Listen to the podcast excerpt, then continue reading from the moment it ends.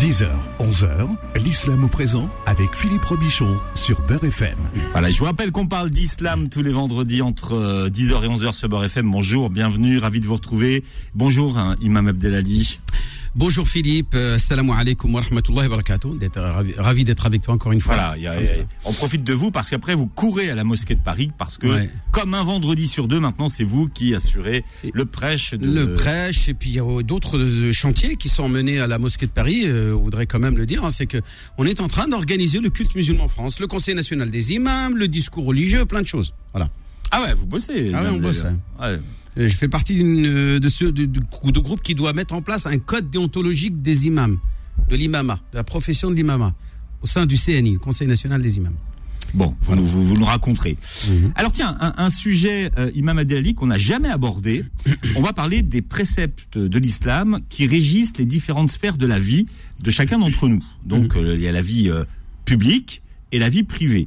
Euh, et, et, puis même la vie, euh, au-delà de privé, la vie intime. Oui, tout Donc, à fait. quels sont les, les, déjà les, les, textes qui régissent euh, ces différentes parties de notre vie?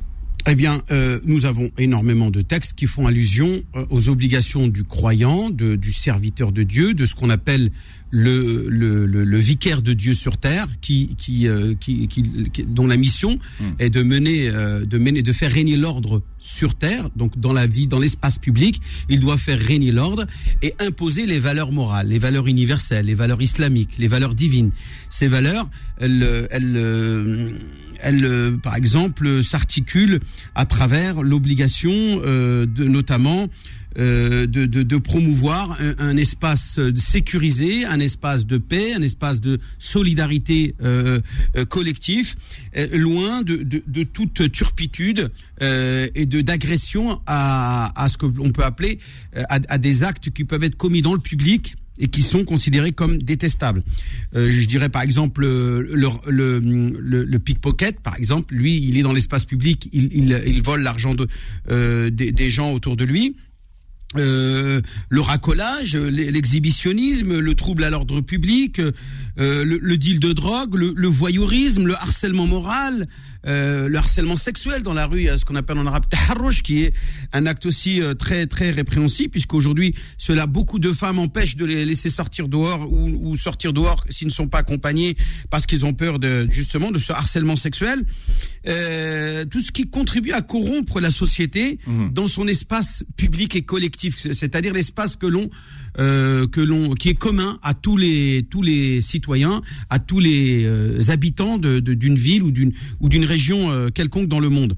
Et donc tout cela est régi et euh, notamment euh, Allah Azzawajal, Dieu dans le Coran euh, impose une droiture, une bienfaisance, une attitude réformée. où est-ce que l'on fait on fait on fait l'examen de conscience avant d'agir ou de mal agir euh, et, et s'abstenir de tout ce qui pourrait contribuer à la, à, à, la corruption. Dieu dans le Coran il dit wala yabru wa yabruna fil ardi fasada.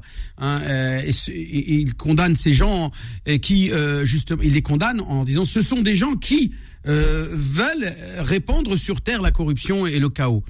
Donc dans l'espace public, euh, la société dans son ensemble composée de ces individus elle-même composée, euh, qui, qui, celle qui compose le maillon intermédiaire entre l'individu et la société, c'est la famille, c'est le quartier, c'est le voisinage, c'est euh, même pourquoi pas la commune, c'est la communauté de communes, c'est la communauté d'agglomération, c'est la communauté urbaine, c'est le département, c'est la région.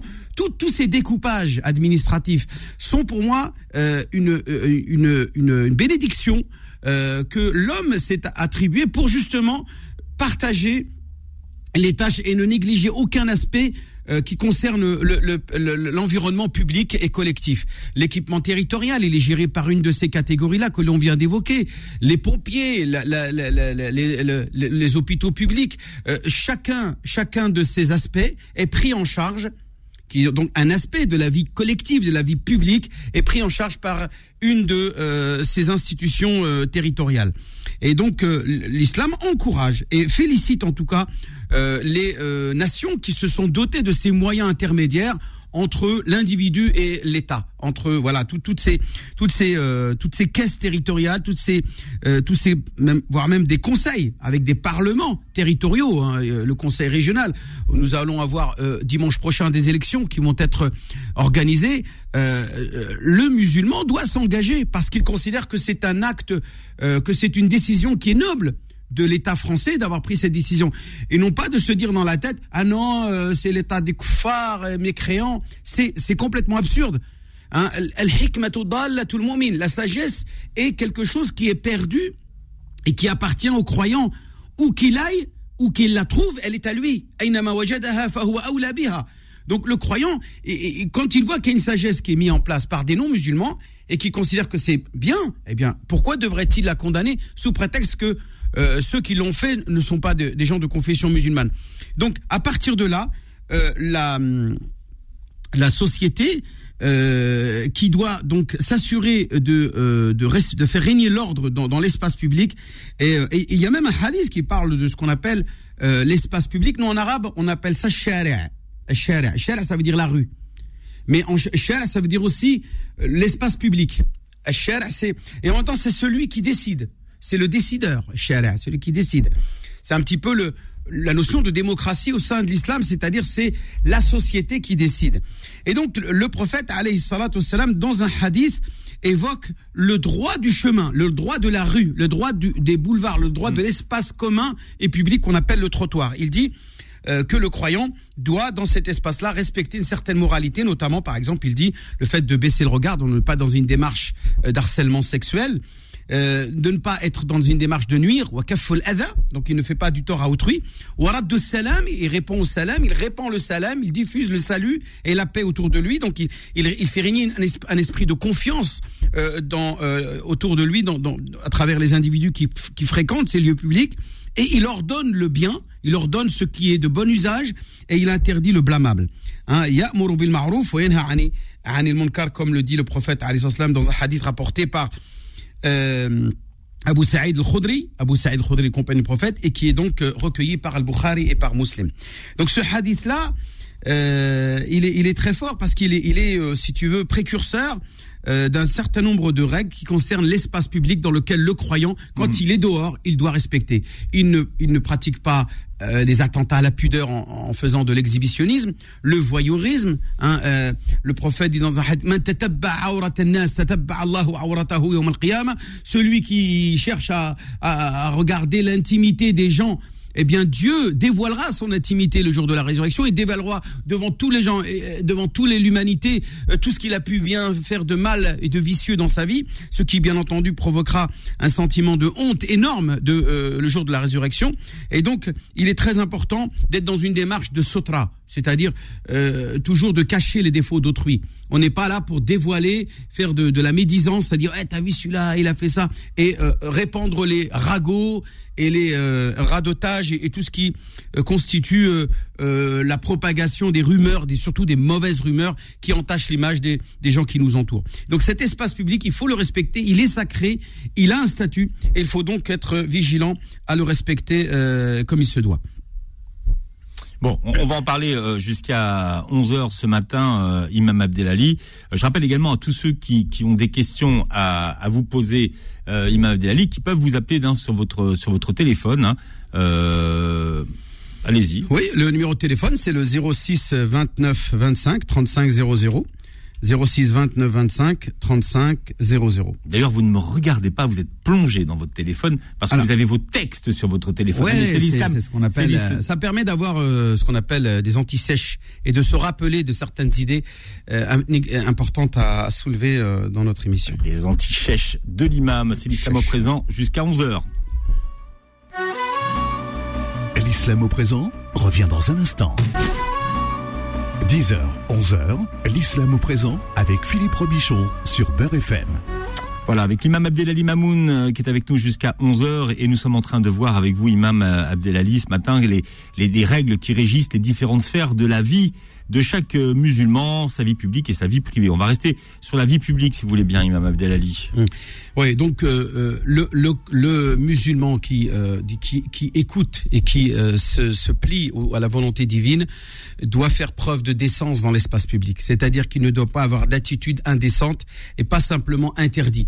Par exemple, le fait de crier à haute voix, le fait de, non, de rire à haute voix ou de, ou de parler fort euh, dans un lieu public tel, tel que les centres commerciaux. Euh, tout ça, ce sont des valeurs morales euh, et, de, et de décence, hein, qu'on appelle moro'a en arabe, euh, qui, qui est un statut supérieur à la noblesse de caractère. C'est d'être dans une démarche de décence et ne pas et non pas d'être dans l'indécence. Euh, quand on est dans l'espace public, on ne crie pas, on ne se tourne pas dès qu'on voit quelque chose de curieux. On, on, on essaye de respecter les gens qui nous entourent. Et, euh, et aussi, il y a un espace important, Philippe, c'est la route. Hein. Euh, respecter le code de la route, ça fait partie des règles euh, que Dieu impose à chacun d'entre nous. Parce que respecter le code de la route, c'est d'une certaine manière, euh, indirectement, respecter la vie et préserver la vie de tout le monde, que ce soit des piétons, qui, eux aussi fréquentent cet espace utilisé par les voitures, notamment au, au niveau des passages cloutés. Euh, si par exemple moi je respecte pas le code de la route et je grille un feu alors qu'il y avait déjà une personne qui était en train de traverser, eh bien là je suis responsable hein, de manière involontaire certes, mais de manière irresponsable, c'est sûr, euh, de de la mort ou euh, ou peut-être j'ai peut-être même gâché toute la vie de cette personne en l'handicapant à vie euh, parce que j'ai décidé de faire le fou sur la route. Donc cet espace public qu'on appelle la route, en islam, il est imposé de manière indiscutable comme étant une règle fondée sur un, une source de l'islam qu'on appelle al-masalih al-mursala, ce qu'on appelle l'intérêt général, l'intérêt collectif. C'est un, chapitre des principes du droit, ce qu'on appelle masdarum masadri al-tashri' qu'on appelle al-masalih al-mursala. Le croyant, donc de ce fait, se plie à ce qui contribue à préserver la vie puisque respecter les codes, le code de la route préserve la vie, eh bien, je suis obligé de respecter le code de la route. Et donc, enfreindre le code de la route, c'est enfreindre la loi de Dieu. C'est désobéir à Dieu. Donc, c'est commettre un péché, d'une certaine manière. Je prends ma voiture, je roule à, en ville à, à 150 km heure, eh bien, moi, je, je considère ça comme une faute vis-à-vis -vis de Dieu, avant que ça soit une faute envers les hommes puisque euh, tu, tu, mets en péril, tu mets en danger, tu crées un climat d'insécurité dans, dans l'espace public. Les parents n'ont plus confiance, ne peuvent plus laisser leurs enfants sortir seuls par peur qu'ils euh, euh, que un, un, un, fou, chose, un, fou, un fou du volant, euh, voilà, vienne les, les, les faucher au, au, passage. Et donc, euh, il est euh, donc euh, important pour tout, de tout un chacun. Si tout le monde respectait le code de la route, on aurait nous les parents, du moins parce que je suis aussi parent, moins peur de laisser nos enfants dans, dans l'espace public. aussi, le, le, musulman, il est dans une démarche solidaire dans l'espace public. Il est, il prend en stop des gens, par exemple, s'il sait qu'il peut, si c'est le même itinéraire, pourquoi pas. S'il peut rendre service à des gens en les ramenant. Blablacar. Non, non, non, gratuitement. Là, je parle d'action généreuse. Il ne s'agit pas de faire du commerce avec ça. Hein, euh, D'aider, par exemple, un non-voyant à traverser la route, qui lui ne voit pas les voitures arriver. Donc, vous arrêtez pour bloquer, euh, le, pour laisser le et s'assurer, sécuriser le, le non-voyant qui veut traverser euh, ou la route ou, les, ou notamment les personnes âgées. Eh bien, c'est un, c'est une, c'est un acte tout à fait apprécié par Allah et euh, qui fait partie des règles que le croyant euh, doit encourager dans l'espace public. Euh, que ça soit aussi même dans les mosquées aussi on parle parce que la mosquée est aussi un espace public les écoles euh, les marchés les centres commerciaux euh, tout cela sont des espaces publics communs dans lesquels il faut bien entendu Philippe respecter une règle de, bonne conduite. Mmh. Quelles sont les, les conséquenses, Imam Abdelali, pour celui qui transgresse ces règles de la vie en communauté? Eh bien, c'est d'être considéré comme un, un, transgresseur, ce qu'on appelle minal bourrat. On est catalogué parmi les bourrats et Dieu dans le Coran, à maintes reprises dans le Coran, il considère les bourrats comme les, les, pires créatures de Dieu sur terre. Et le bourrat, c'est-à-dire les transgresseurs, les, les ceux qui qui, euh, qui sèment le chaos et qui sèment le désordre dans, dans la. Mm. Euh, Dieu, il va même jusqu'à euh, permettre aux prophètes, écoute bien, Philippe, de, des formules. C'est pas c'est pas moi qui parle. Hein, je je je voudrais pas effrayer euh, les uns et les autres en utilisant euh, des, des, formules un peu euh, euh, un, un, petit peu un petit peu barbares mais quand Allah Azza wa quand il dit que ces gens-là qui, qui, sèment le désordre, le chaos sur terre, il est permis aux, aux dirigeants de choisir la sanction qu'il veut et la plus barbare possible qu'il veut. il dit par exemple la récompense ou du moins la, la, punition et le châtiment de ceux qui combattent Dieu et son prophète et qu'ils répandent sur terre la, la corruption, qu'ils soient qu'ils soient mis à mort ou bien qu'ils soient crucifiés ou que l'on leur coupe leurs mains et leurs pieds c'est le Coran hein, je fais que lire le Coran hein, tel qu'il est dit hein. euh, euh, ou qu'ils soient tout simplement bannis du pays concerné où est-ce qu'il a semé le désordre, il soit banni et chassé du pays. Euh, euh, Ceci est cela pour eux une, un châtiment dans ce bas monde. Ils auront en plus dans l'au-delà un châtiment euh, euh, encore plus grand et encore plus immense. Donc euh, Dieu déteste euh, et par contre, il, il, il, émet quand même une exception à ceux qui se sont repentis. Il dit sauf ceux qui se sont repentis min qabli an taqdiru alayhim avant même d'avoir mis la main sur eux. Hein, parce que si tu te repens après tu vois, imagine c'est un, un, peu trop tard. Voilà, euh, ouais. par exemple les brigands, euh, ce qu'on appelle ou les ou les cambrioleurs ou les gens qui qui font euh, euh voilà. Eh bien, euh, si tu l'attrapes et après tu l'as attrapé, il vient pleurer de pardon pardon, ben là non, il faut il faut le punir. Mais par contre, si lui de lui-même il vient euh, reconnaître sa faute en pleurant et en regrettant profondément et en restituant le tort et en dédommageant les personnes à qui il a fait du tort, eh bien là, effectivement, si les victimes acceptent de pardonner, il faut que la société, elle aussi, accepte mmh. de pardonner, puisqu'on a véritablement constaté euh, un réel repentir, un, un, un, sincère de la part de cette personne qui euh, aura fait du tort dans, dans, dans, dans, son environnement public. Voilà. Mmh. Voilà pour ce qui est de, de l'espace et de la sphère publique. Euh, et euh, donc c'est très important puisque euh, le, la sphère publique est sacrée, Philippe. Alors, à quel moment est-ce qu'on parle et à quel endroit on évoque euh, la question de la sphère privée? Eh bien, Philippe, la sphère privée, on parle de la sphère privée quand on est tout simplement dans sa propriété privée c'est-à-dire dans, dans, quand on est dans son domicile, dans son dans ce que l'on considérait comme étant euh, sa résidence qui est ta propriété, mmh. euh, et donc euh, qui, qui fait l'objet d'une inviolabilité. Même le droit français le prévoit, cette il garantit cette inviolabilité du, du domicile euh, personnel de chacun. Euh, quand on parle dans la loi française de violation de domicile, c'est pas pour rien, c'est qu'il y a derrière des sanctions. Euh, il y a une sanction pénale. La personne peut porter plainte si vous si vous violez la, le domicile d'une personne, même s'il n'est pas là. Euh, vous rentrez chez lui sans, ah bah, son, sans son accord, ouais. eh bien, il y a violation. Même si vous ne faites rien, même si vous ne prenez rien, rien que le fait d'avoir euh, ce qu'on appelle violer l'intimité, c'est-à-dire a pu regarder ce qu'il y a chez lui, euh, sa vie, sa vie personnelle. Euh, eh bien, vous êtes, vous êtes en infraction avec la loi française, mais aussi avec la loi de Dieu. Donc, il est très important qu'à partir de là, le croyant sache que il a un, devoir de, de respecter la vie privée. elle est encore plus sacrée que que que, que, que la voie publique, à tel point que le, le, le, le, Coran nous dit et ne vous espionnez pas les uns les autres. Ne cherchez pas à, dévoiler l'intimité euh, en pratiquant le voyeurisme. Il y a des gens qui carrément utilisent des jumelles et des longues vues, etc., pour aller euh, épier chez les gens euh, qu'est-ce qu'ils font dans leur vie, ou voire même pourquoi pas euh, parfois par pur vice sadique et, et, euh, enfin, c'est du pervers, c'est la curiosité, ouais. Voilà, c'est c'est comportement pervers.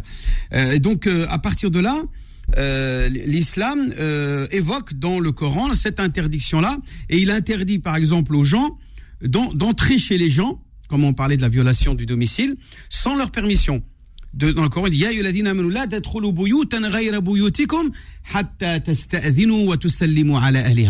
Hein, oh vous les croyants, vous ne pouvez rentrer dans la demeure d'autrui euh, sans que vous ayez d'abord demandé la permission et que vous ayez salué euh, leur, euh, leurs habitants, c'est-à-dire ceux qui habitent dans ce domicile. Ça, c'est un verset du Coran, hein, et il s'adresse aux croyants. Euh, il, il, est clair ce verset, et il interdit aussi de, par exemple, de passer par euh, les les les accès non prévus à, à cela.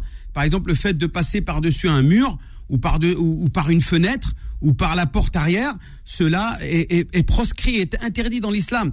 Euh, Dieu dans le Coran il dit euh. Il dit n'entrez pas dans, dans les demeures par le par leur toit ou par le, par une issue euh, autre que la porte principale, mais il dit mais entrez-y par la porte de manière officielle et de manière déclarée.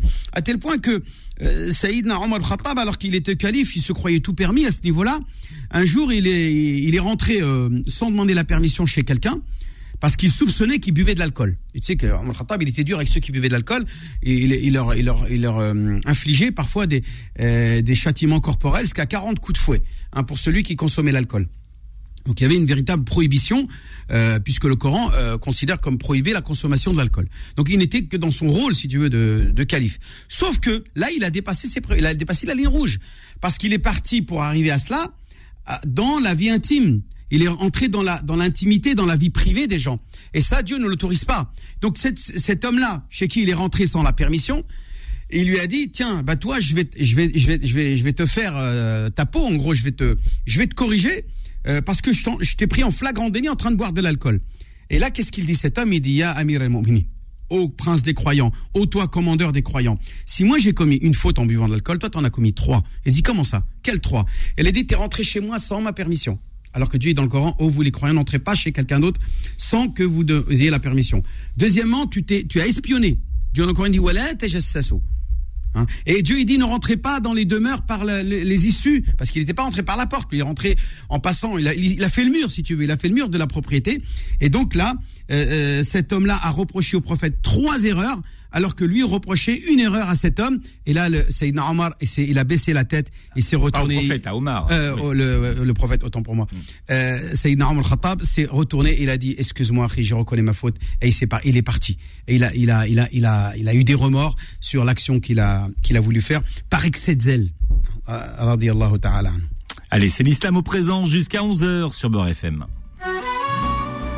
L'islam au présent revient dans un instant. 10h, 11h, l'islam au présent avec Philippe Robichon sur Beurre FM. Voilà, alors quelles sont les règles qui régissent les différentes parties et sphères de la vie de chaque individu? La vie euh, publique, on l'a vu, la vie privée, on l'a vu, et maintenant nous allons euh, parler de la vie intime. Imam Abdelali, qu'est-ce que vous appelez la vie intime et où elle commence? Eh bien, la vie intime, c'est la vie privée dans la vie privée. C'est-à-dire Ah. qu'à l'intérieur de chez moi, Hmm. À l'intérieur de là où je suis dans, dans mon dans mon intime dans mon dans ma vie privée si tu veux chez moi en- avec les membres de ma famille eh bien les autres membres de ma famille doivent respecter mon intimité. Ça veut dire qu'en islam euh, il y a euh, le corps de, de chacun d'entre nous euh, qui est sacré et qui ne peut être observé par une autre personne que avec, en respectant certaines règles.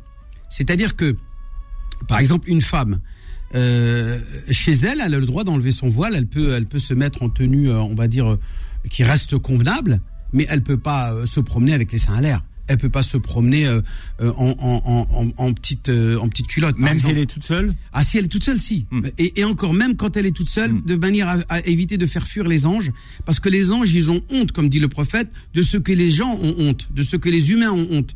Donc euh, si euh, les hommes ont honte de voir une femme en, en petite culotte, eh bien les anges aussi vont avoir honte, donc ils ne vont pas rester dans une pièce euh, où il y a euh, où il y a une femme qui est qui est euh, presque dénudée. Donc même quand elle est seule, l'homme et aussi hein, pas que la femme, même l'homme hein, quand il est en slip ou eh bien il est déconseillé de se promener en petit parce que ça fait fuir les anges.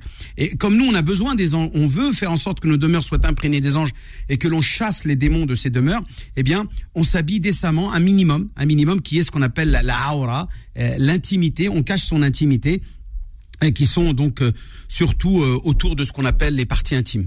Donc les parties intimes, euh, elles sont réservées à soi-même. C'est l'intimité dans la vie privée. Un, frère ne peut pas regarder sa sœur euh, dans ses parties intimes ou même même en petite culotte. Il doit, les parents doivent enseigner la pudeur à leurs enfants et, et- et que les enfants, vis les uns par rapport aux autres, euh, ils rentrent pas dans la douche alors que sa sœur elle est en train de prendre ça ou même son frère. Hein, ces parties intimes sont euh, quelque chose d'intime euh, qui ne peut être visionné, même les parents, même les parents normalement. Est-ce qu'il y a un âge pour ça? Parce qu'évidemment, les, les, les petits enfants. Dès le plus dès le plus bas âge, on enseigne aux enfants la pudeur. On leur apprend, euh, même s'il est tout petit, il a un an ou deux ans, quand il, montre son zizi, par exemple, il est tout petit, hein, d'accord bah, Tu lui apprends à dire Ah, chouma Et tu mets les mains devant les parties intimes. Ah, chouma Tu lui apprends que c'est la honte de montrer ses parties intimes. Dès le plus bas âge, l'enfant apprend à considérer que montrer son zizi, c'est une honte, c'est honteux, c'est c'est chouma, sexy, etc. Aujourd'hui, non, mais alors Oh, il est petit, mais allez, genre, t'as la maman qui se met euh, tout nu avec son bébé euh, euh, de un an ou deux ans parfois dans la douche. Eh bien, cela est particulièrement indécent. Je dis pas que c'est haram, attention. Hein. On n'est pas dans le haram ou halal. On est dans l'éducation. On est dans ce qui contribue à promouvoir les valeurs morales. Et une des valeurs morales importantes, c'est la préservation de l'intimité de chacun d'entre nous. Et euh, euh, donc, de ce fait, même dans la vie intime, même chez nous, eh bien, euh, Allah Azzawajal nous nous impose cela. Regarde, il y a un verset qui est magnifique où Dieu dit dans le Coran, ô vous les croyants, que ceux qui euh, sont euh, vos euh, propriétés, les, les esclaves, parce qu'à l'époque il y avait des esclaves qui, qui circulaient dans la maison. Et ceux qui n'ont pas, n'ont pas encore atteint l'âge de la puberté, par exemple des enfants de 8 ans, de 7 ans, etc., qui eux se promènent dans la maison, tu vois, oui. voilà. qu'ils respectent et, donne et demande la permission avant d'entrer dans votre chambre intime, dans votre lieu intime, à trois moments dans la journée. Hein, c'est cité dans le Coran.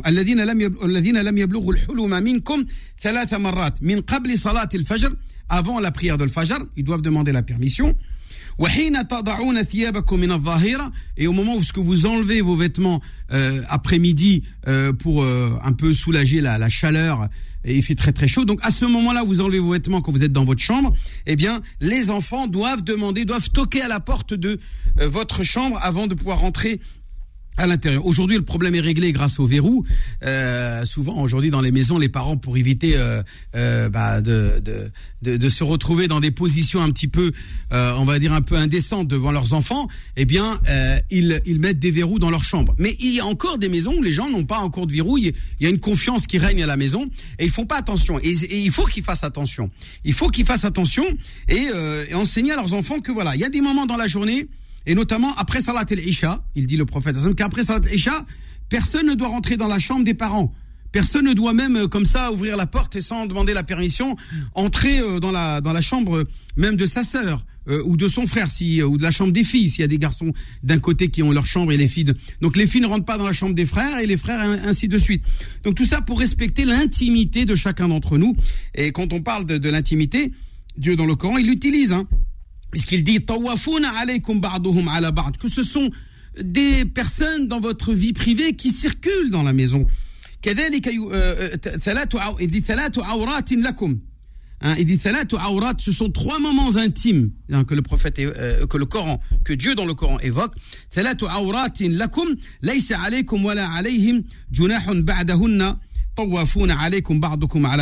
Verset du Coran, surat euh, surat la lumière, verset 58.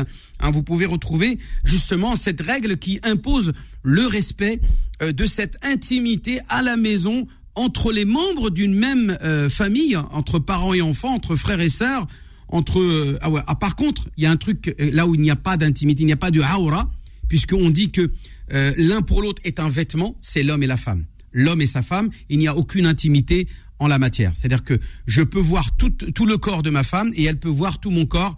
Un Dieu dans le Coran, il dit Vous êtes vous un vêtement pour elle Et vous, et elles sont un, vêtement pour vous et vous êtes un vêtement pour elles. Donc euh, euh, tu as le droit de te doucher avec elle ou de dormir avec elle euh, dénudée, etc. Vous même regarder et apprécier euh, son corps et réciproquement ou de se faire tout ce que l'on peut imaginer en matière de, de relations euh, intimes. Donc, euh, il n'y a pas finalement d'intimité ou de honte. Moi, je vois malheureusement que des gens, des couples, au nom de la religion, euh, vont pratiquer une certaine pudeur entre le mari et la femme. Ah non, Chouma, tu regardes pas, regarde pas mes fesses, regarde pas ceci. Comment ça, je regarde pas? Tu es ma femme. Et où le monsieur qui cache ses voilà ses parties intimes. Non non, Chouma, tu regardes pas. comment ça, je regarde pas? Je suis je suis ta femme. Donc, Alors après, il y a peut-être une question. Il y a un excès. Il y a, peut-être une question d'éducation. Mais c'est une mauvaise éducation. Bah là, oui, là, mais- c'est un excès. On est dans l'excès. Un homme et sa femme, et là, la femme avec son homme, ils ont le droit de tout voir. Et tout le monde doit, et et les deux doivent avoir le droit de regarder tout chez l'autre. Tout. Je dis bien tout. Il n'y a aucune limite. Mais quand, quand vous avez été élevé toute votre vie, justement, à ce qu'on vous dise, euh, qu'on vous dise c'est chouma, euh, après. Oui, eh bien, c'est à ce moment-là le rôle des parents d'expliquer à sa fille, par exemple, Ah oui. hein, qu'au moment du mariage, il dit ma fille, tu sais, jusqu'à maintenant, on t'a dit que chouma, chouma, chouma avec tout le monde, mais là aujourd'hui, tu vas te marier avec un homme, avec lui, il n'y a plus de chouma. C'est-à-dire que la honte n'existe pas entre toi et lui. Il n'y a plus de chouma entre toi et lui. Tout ce que l'on t'a dit pendant depuis le début de ton enfance concernant les gens, oui. Même moi, papa, moi, même moi, maman, tu dois te cacher, tu dois, tu ne dois jamais montrer tes parties intimes devant moi. Mais ton mari, ta femme, ton épouse, tu euh, ne dois pas être dans l'excès de, euh, de de pouvoir euh, bah, euh, tout simplement euh, fait jouer jouer euh, jouer les, les les pudiques etc ou ou avoir une certaine retenue une réserve. Au contraire la femme doit séduire son mari. Elle doit faire tout ce qui lui est possible et imaginable pour que son mari n'aille pas voir ailleurs n'imagine pas des choses ailleurs Mais, ne euh, pense même pas à voir ce qu'il y a ailleurs. il- a déjà le meilleur à la maison est-ce que vous pensez que c'est une question de tempérament? Il y a des gens qui, par tempérament, sont, euh, sont discrets et qui sont pudiques, voilà. Je, je comprends bien, mais je, je considère cela comme euh, un excès qui doit se corriger. Ce, ce- cet excès-là doit se corriger. Pourquoi? Parce que quand on, on, on- devient, euh, quand on, on, néglige ce droit-là, eh bien forcément l'autre va le chercher ailleurs. Mais si Philippe, tu dis ça, mais la plupart des cas c'est ça. Si une femme commence à être constamment pudique devant son mari et elle fait rien, euh, carrément elle va éteindre la lumière la nuit pour que son mari puisse avoir des rapports avec elle. Moi j'en connais des gens comme ça, ils disent non non moi je, peux, veux pas que mon mari voit euh, mon corps. Eh bien, qu'est-ce qu'il va faire le mari? Bah souvent euh, par- parce que bon, il, il a envie d'imaginer, fantasmer. Eh ben il va aller, il va aller sur le net, regarder des, des, des, des images Il pornographiques. faudra que peut-être qu'on fasse une émission avec les spécialistes, Imam Abdelali. Pourquoi pas Mais en tout cas, en tout cas, il, il est clair sur ce que sujet-là. il y a une intimité qui relève des membres d'une même famille, euh, des parents vis-à-vis des enfants, des frères vis-à-vis des sœurs et vice-versa, ou voire même des petits-enfants, etc. Ok, il y a cette intimité qui doit être respectée, elle est importante, elle est sacrée, mais entre un homme et une femme, il n'y a aucune sacralité, je dirais même c'est le contraire. C'est euh, transgresser la sacralité de ton corps qui m'appartient, moi ton mari et ou, ou moi ta femme, euh, tu n'as pas le droit de faire preuve de le- pudeur le- vis-à-vis le de moi. corps de l'autre vous appartient pas. Si. Le par- celui de ma femme, si. Celui de mon mari, si. Mon mari, mon, mon mari m'appartient. C'est mon mari. Pourquoi on dit mon mari C'est pas le mari? Ah, Hein, ah, ah, bon, c'est vrai que c'est mon frère, mais mon frère, voilà. Mon frère, il a un statut de frère. Le frère, je, je n'ai pas de relation intime avec mon frère. Il n'y a pas de- d'inceste. Euh, c'est proscrit l'inceste en islam et même dans la loi. Donc, euh, euh, il n'y a pas, il n'y a pas de, de, de, de fantasme à imaginer entre un frère et sa sœur ou entre un, entre un parent et son enfant. Mais par contre, entre un homme et sa femme, tout, est, tout est permis. Tout est ouvert. Open bar. Vas-y, mon frère. Ouvre-toi à ta femme et ouvre-toi à elle, c'est ton droit. Et si vous n'y arrivez pas tout de suite, pourquoi pas suivez des thérapies, faites le nécessaire, consultez. Euh, vo- voyez des, mais il est complètement absurde qu'au nom d'une soi-disant religiosité, t'as une femme, même je connais des gens, Philippe, je te promets, hein, les hijabs à la maison. T'as des femmes au nom de leur foi, au nom de la foi, la spiritualité, euh, leur attachement à Dieu, elles se promènent à la maison en voile. Mais, c'est complètement un débile, ça. Le voile, c'est pas un, signe religieux que tu mets pour, faire pla- plaisir à Dieu. C'est un, d'abord, ça n'existe pas, le, le- je répète, hein, je, je, dis, c'est une tenue vestimentaire dans laquelle la femme cache ses parties qui ne sont pas autorisées dans l'espace public. Mais dans l'espace privé, les membres de sa fratrie, les membres de sa famille, euh, les- ses enfants par exemple, la maman peut montrer ses bras, peut montrer même sa poitrine, elle peut montrer ses jambes, elle peut montrer euh, sa tête, son cou. Euh, tout ça ne sont pas des des, des pour les enfants, pour les frères et sœurs, etc., etc. Euh, Dieu dans le Coran dit. Elles ne montrent leur beauté et leur parure qu'à leur mari. Euh, et, et ensuite, Rabbil Alamin, il distingue les maris, puisque lui a le droit de tout voir par rapport aux autres qui ont le droit de voir un peu. c'est-à-dire de voir la tête, les cheveux, le cou, etc., que sont euh, les parents, euh, les enfants, les neveux, le gendre. Le gendre aussi. Il faut savoir que le gendre, il a, il a le droit de voir sa belle-mère euh, en vêtements comme il verrait sa mère, comme il verrait sa propre mère. C'est-à-dire avec une robe euh, légère, euh, avec pourquoi pas même un décolleté, le cou à l'air, les bras à l'air. Mais bon, il est, il est, il est quand même recommandé par rapport à une certaine décence qu'elle ne montre pas, par exemple, ses cuisses ou tout ce qui pourrait être excitant pour un homme. Donc, elle reste dans une tenue décente. On sait ce que c'est. Hein. Vous savez, une femme qui met le mansouri à la maison, la maison, on appelle ça comment, comme ça, Fatima? C'est le Mansoura, le Mansouria, etc. C'est cette tenue, cette robe de femme euh, de ménage, cette femme de ménage qui est à la maison, cette femme de foyer qui porte cette tenue à la maison. Wallahu alam, euh, wallahu wali tawfiq, wassalamu alaikum wa rahmatullahi wa barakatuh. Bon, Imam Abdelali, beaucoup de réflexions autour de cette thématique et on y reviendra euh, je pense. Merci d'avoir été avec nous. C'est une sacralité de chaque sphère qu'il faut respecter, le public, le privé et l'intime. C'est très important. Voilà, on vous retrouve vendredi prochain. Passez une très très belle journée sur Beurre FM. Retrouvez l'islam au présent tous les vendredis de 10h à 11h et en podcast sur beurrefm.net et l'appli Beurre FM.